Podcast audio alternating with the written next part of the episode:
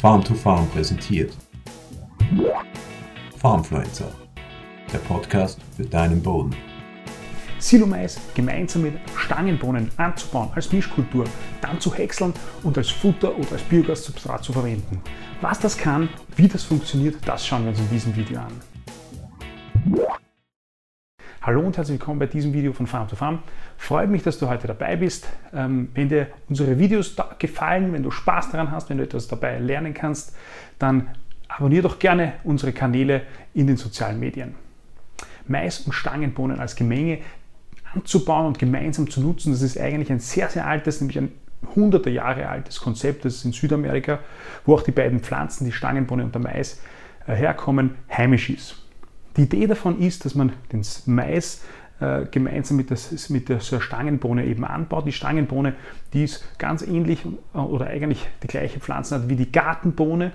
Ähm, die, die, diese Bohne, die äh, rankt, also die bildet so ein rankendes Geflecht, windet sich also den Mais entlang. Und die Idee ist, äh, dass man das gemeinsam nutzen kann. Den Vorteil hat, dass man zwei Kulturen hat, äh, dass die Stangenbohne Stickstoff aus der Luft binden kann und man vor allem dann im Futter, wenn man das als Ganzpflanzensilage verwendet, also für äh, eben äh, Fütterung oder für die Biogasanlage, dass man dann in der Silage einen höheren Eiweißgehalt hat. Das ist also die Idee aus diesem, ähm, aus diesem Konzept Stangenbohnen-Silomais-Gemenge.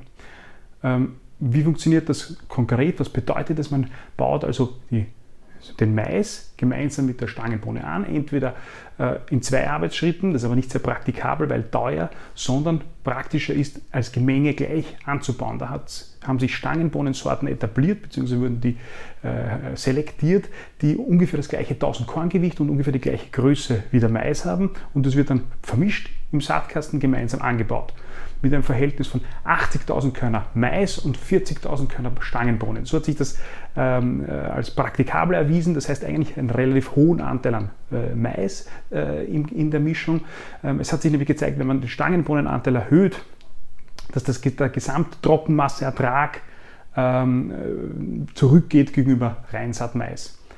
Ähm, das baut man also gemeinsam an. Bei der Auswahl der Sorten vom, äh, beim, der, des Mais, da sollte man darauf achten, dass der standfest ist, also stabil ist, weil die Stangenbohne, wie, wie gesagt, die rankt sich um den, um den Mais und wächst hinauf auf der Maispflanze. Das heißt, der Mais ähm, bekommt eine zusätzliche Belastung und der Mais sollte auch äh, relativ früh sein, weil die Stangenbohne, wenn die äh, reif ist, ähm, zum, ähm, zum Häckseln und zum, zum Silage produzieren einen relativ niedrigen Trockensubstanzgehalt hat, das heißt relativ nass ist, äh, sodass man darauf achten sollte, dass der Mais schon entsprechend reif ist.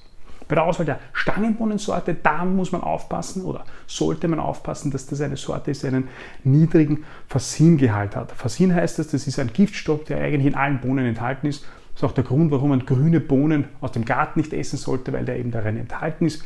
Der geht verloren, wenn man die Bohnen kocht. Deshalb kochen wir sie ja immer. Äh, und der geht auch verloren, so haben das die Versuche gezeigt, im Silierprozess. Trotz alledem ist es aber sicherlich äh, sinnvoll, wenn man darauf achtet, dass man Bohnen nimmt, die schon einen, von Grund aus einen niedrigeren Versingehalt haben. Bei, Anbau gibt, bei, Anbau gibt es die Herausforderung, dass die Stangenbohnen eigentlich seichter abgelegt werden wollen wie der Mais. Man wird sich aber hier wohl eher nach dem Mais richten und tiefer sehen. Die größere Herausforderung ist aber, dass die Stangenbohne sehr anfällig auf äh, Spätfrost ist und relativ äh, viel Feuchtigkeit zum Keimen braucht. Das heißt, das sind die zwei wichtigen Bedingungen bei der Aussaat, die man berücksichtigen sollte. Dementsprechend wird das Gemenge üblicherweise später an, angebaut als der, äh, der normale Mais oder der normale Silo-Mais um einige Wochen, damit man den Frost, ähm, die Spätfrostgefahr reduziert und man sollte darauf achten, dass der Boden äh, nach der Aussaat entsprechend Feuchtigkeit bekommt. Während der Vegetation ist noch darauf zu achten, dass zu achten, da kann man eigentlich nichts daran machen, aber die Stangenbohne ist sehr äh, sensibel, was Hitze äh, während der Blüte betrifft. Das heißt, wenn es im Juli etwa besonders heiß ist, äh, dann kann es passieren, dass die Stangenbohne die Blüten verliert und dass ein großer Teil des äh, eiweißreichen, ähm, ähm, des eiweißreichen Anteils der Stangenbohne damit verloren ist oder zumindest reduziert ist. Was den Pflanzenschutz betrifft, wenn man die Stangenbohnen Maisgemenge, äh, wenn man das Stangenbohnen-Maisgemenge konventionell anbaut, dann gibt es äh, Pflanzenschutzmittel, die in beiden Kulturen zugelassen sind. Die kann man dann natürlich auch verwenden. Das sind äh, Vorauflaufprodukte wie etwa äh, das Stomp Aqua oder Spektrum, die man hier verwenden kann. Wie sieht es jetzt mit den Vorteilen aus, die man sich davon verspricht?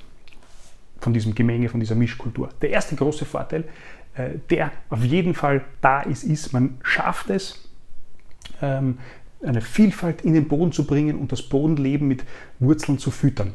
Ganz besonders bei den Silomaisbetrieben, die oft eine sehr enge Maisfruchtfolge haben, macht es absolut Sinn, hier das ein bisschen aufzulockern mit einer zweiten Mischkultur. Und es gibt ja nicht viele Möglichkeiten, in einer Hauptkultur zwei verschiedene oder sogar mehr, aber hier wenigstens zwei verschiedene Arten äh, zu integrieren. Ähm, und deshalb ist das von, von sicher großer Bedeutung und ergibt langfristig einen Sinn, hier das Bodenleben äh, zu füttern und eine Dynamik im Boden mit verschiedenen Pflanzen zu bekommen. Das ist der große Vorteil, der ist nicht wegzudiskutieren. Der zweite Vorteil, den man sich davon, äh, den man sich davon verspricht, ist, dass die Stangenbohne Stickstoff aus der Luft sammeln soll. Stangenbohne ist ja eine Leguminose. Leguminosen äh, gehen mit Bakterien eine Symbiose ein und dann können sie eben aus der Luft Stickstoff binden und Pflanzen verfügbar machen. Das stimmt, das ist so, aber das hat ein kleines Problem. Nämlich dann, äh, wenn im Boden Pflanzen verfügbarer Stickstoff, also insbesondere Nitrat und aber auch Ammonium vorhanden ist, bei den Wurzeln der Stangenbohnen, dann haben die Stangenbohnen keine, äh, keinen Anreiz und keinen, keinen Reiz oder kein Interesse keine Notwendigkeit, mit den Knöllchenbakterien in Symbiose zu gehen und den Stickstoff zu binden, weil das kostet Energie. Sie können sich ja ganz einfach mit ihren Wurzeln aus der Bodenlösung ernähren. Das heißt, wenn Stickstoff im Boden vorhanden ist, pflanzenverfügbarer Stickstoff im Boden vorhanden ist, dann, dann, dann ähm, wird einfach dieser Effekt des Bindens des Stickstoffs aus der Luft nicht ausgenutzt. Das betrifft im Übrigen alle Leguminosen. Und wenn man aber Mais anbaut, dann braucht er einen gewissen, gewissen Stickstoff. Es gibt da dann Empfehlungen, dass man den Stickstoffgehalt, äh, die Stickstoffdüngung um 20 bis 30 Kilo pro Hektar in dem Gemenge reduzieren kann. Ähm, das ist aber nicht ganz zu Ende gedacht, weil äh, wenn der Stickstoff, den man streut oder auch als Wirtschaftszimmer ausbringt, eben bei einer Stangenbohne ist, dann habe ich den gewünschten Effekt vielleicht gar nicht, weil die Stangenbohne zwar Knöllchen vielleicht produziert, aber mit den Knöllchen ähm, einfach keinen Stickstoff aus der Luft bindet.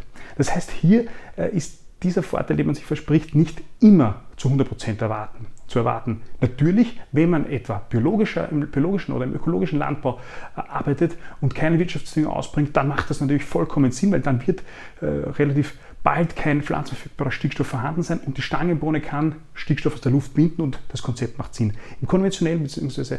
dort, wo Wirtschaftsdünger ausgebracht wird, kann man sich nicht 100% davon, äh, kann, das, kann man sich nicht 100% sicher sein, dass der Effekt eintritt. Der dritte Vorteil, den man sich von dem Stangenbohnen-Mais-Gemenge erwartet, das ist, dass das Futter, das man dann erntet, einen höheren Eiweißgehalt hat.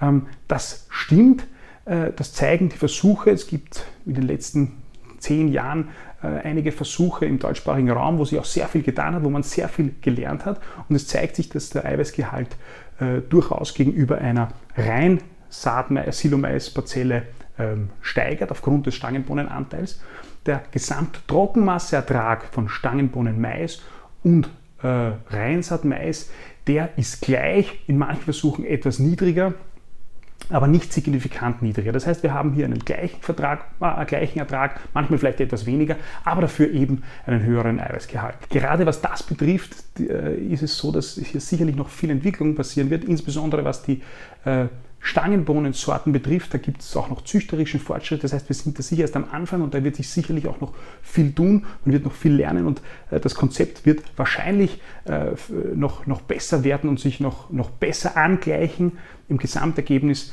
äh, dem eines rein Silomaises. Der einzige Nachteil, wenn man so will, der ist, dass das Saatgut die Saatgutkosten aufgrund dieser Beimengung von den Stangenbohnen um etwa 50 Prozent höher ist. Was ist daher unser Fazit? Erstens, äh, wir sind davon überzeugt, dass das ein sinnvolles Konzept ist, insbesondere in engen Silomais-Fruchtfolgen Diversität in den Boden zu bringen. Und zweitens, im Gesamtkonzept macht das Sinn. Man hat den gleichen oder vielleicht etwas geringeren Ertrag, fördert aber die, Diversität im Boden, fördert das Bodenleben und hat einen höheren Eiweißgehalt äh, am Ende beim Futter. Ich hoffe, du hast etwas mitnehmen können aus diesem Video. Wir sehen uns beim nächsten Mal. Bis bald. Farmfluencer der Podcast für deinen Boden.